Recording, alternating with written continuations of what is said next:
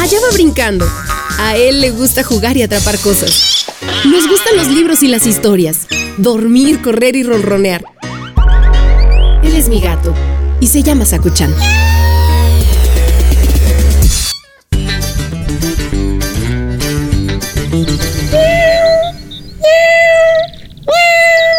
Sakuchan, ya te vi. ¿Qué estás haciendo? Travesura seguramente. Ven, acuéstate aquí conmigo. Te voy a contar la historia de hoy. Se llama Donde viven los lobos feroces.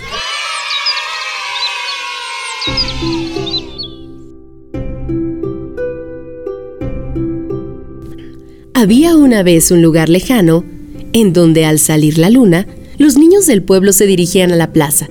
Ahí esperaban a la abuela Candela, quien les contaba historias maravillosas. Una noche, la abuela abrió su maletín y sacó de él una varita mágica y dijo, Esta varita tiene una larga historia que sucedió cuando yo iba a la escuela. Abuela Candela, cuéntanos ese cuento de cuando tú ibas a la escuela. La abuela comenzó su historia. En tiempos muy remotos, los lobos habitaban en las montañas que hay cerca de nuestro pueblo. Eran lobos muy feroces que salían de sus guaridas por la noche para atacar a las ovejas y asustar a las personas. Así que por las noches la gente se metía a sus casas y cerraba las puertas y ventanas. ¿Qué hacían mientras tanto? Se reunían en torno a la chimenea, charlaban en voz baja y oían a los lobos aullar afuera. Nadie se atrevía a salir. ¿Siempre vivían asustados? ¿Así vivieron siempre, abuela? Espera, espera. Hay que decir que un día llegó la caravana del circo al pueblo.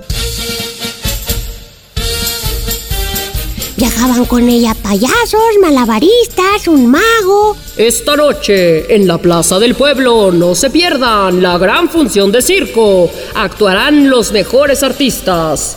Cuando se hizo de noche, el circo instaló sillas para el público, acomodó el escenario y en un santiamén todo quedó preparado para la función. Pero, ¿los lobos, abuela, huyeron?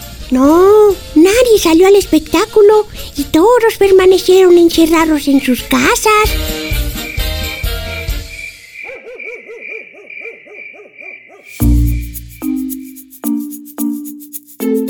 Por la mañana, el mago encontró a una señora en el mercado y le preguntó, Señora, disculpe, ¿usted sabe por qué nadie ha querido venir a ver nuestra función ayer en la noche? Sentimos mucho no haber asistido, pero tenemos miedo de los lobos. ¿Y por qué no les piden a los lobos que se marchen a vivir a otro lugar? No, no podemos hablar con los lobos. Yo convenceré a los lobos para que se vayan de aquí. Las personas del pueblo creyeron que era una excelente idea. El mago esperó que llegara la noche. Puso una silla en la plaza y se sentó a esperar a los lobos. A las 12, los lobos aparecieron en la plaza.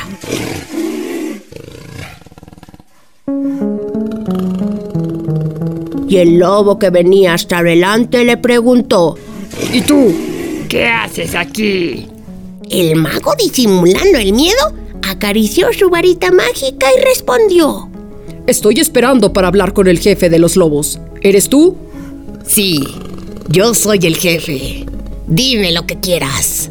El lobo tenía ojos brillantes como estrellas, un hocico negro y unos dientes afilados. Las personas del pueblo les tienen miedo y quieren que se marchen a otro lugar. Los lobos jamás habían pensado en irse, así que un poco desconcertados preguntaron, ¿a dónde podríamos ir? El mago agitó su varita y enseguida aparecieron un montón de libros en la plaza. En estos cuentos hacen falta lobos. Tal vez podrían irse a vivir alguna de estas historias y ser muy famosos. Los lobos empezaron a hojear los cuentos con interés y cada lobo eligió uno.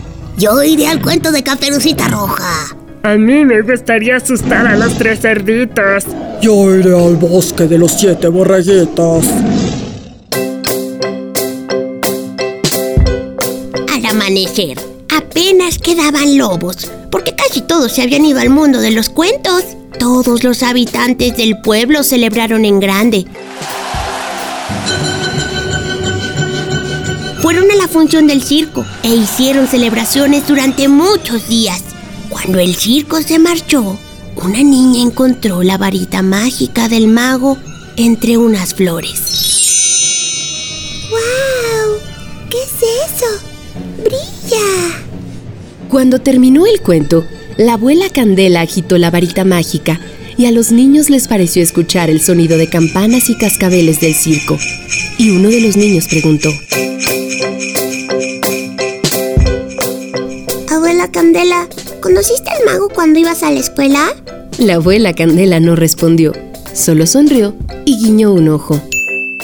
Colorín colorado, este cuento se ha acabado. El que se quedó sentado se quedó pegado. ¿Te gustó la historia, Sakuchan?